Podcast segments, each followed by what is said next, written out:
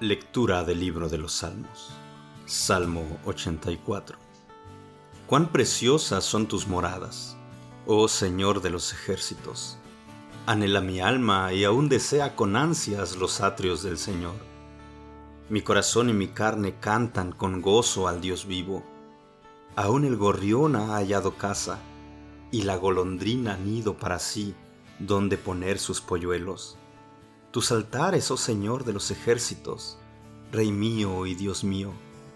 Cuán bienaventurados son los que moran en tu casa, continuamente te alaban. Cuán bienaventurado es el hombre cuyo poder está en ti, en cuyo corazón están los caminos a Sión. Pasando por el valle de Baca, lo convierten en manantial.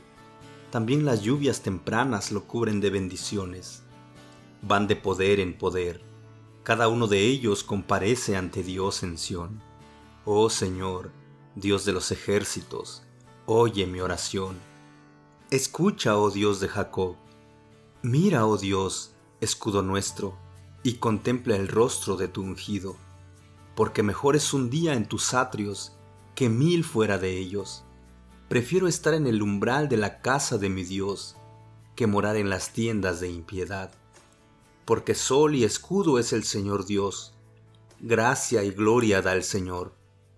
Nada bueno niega a los que andan en integridad. Oh Señor de los ejércitos, cuán bienaventurado es el hombre que en ti confía.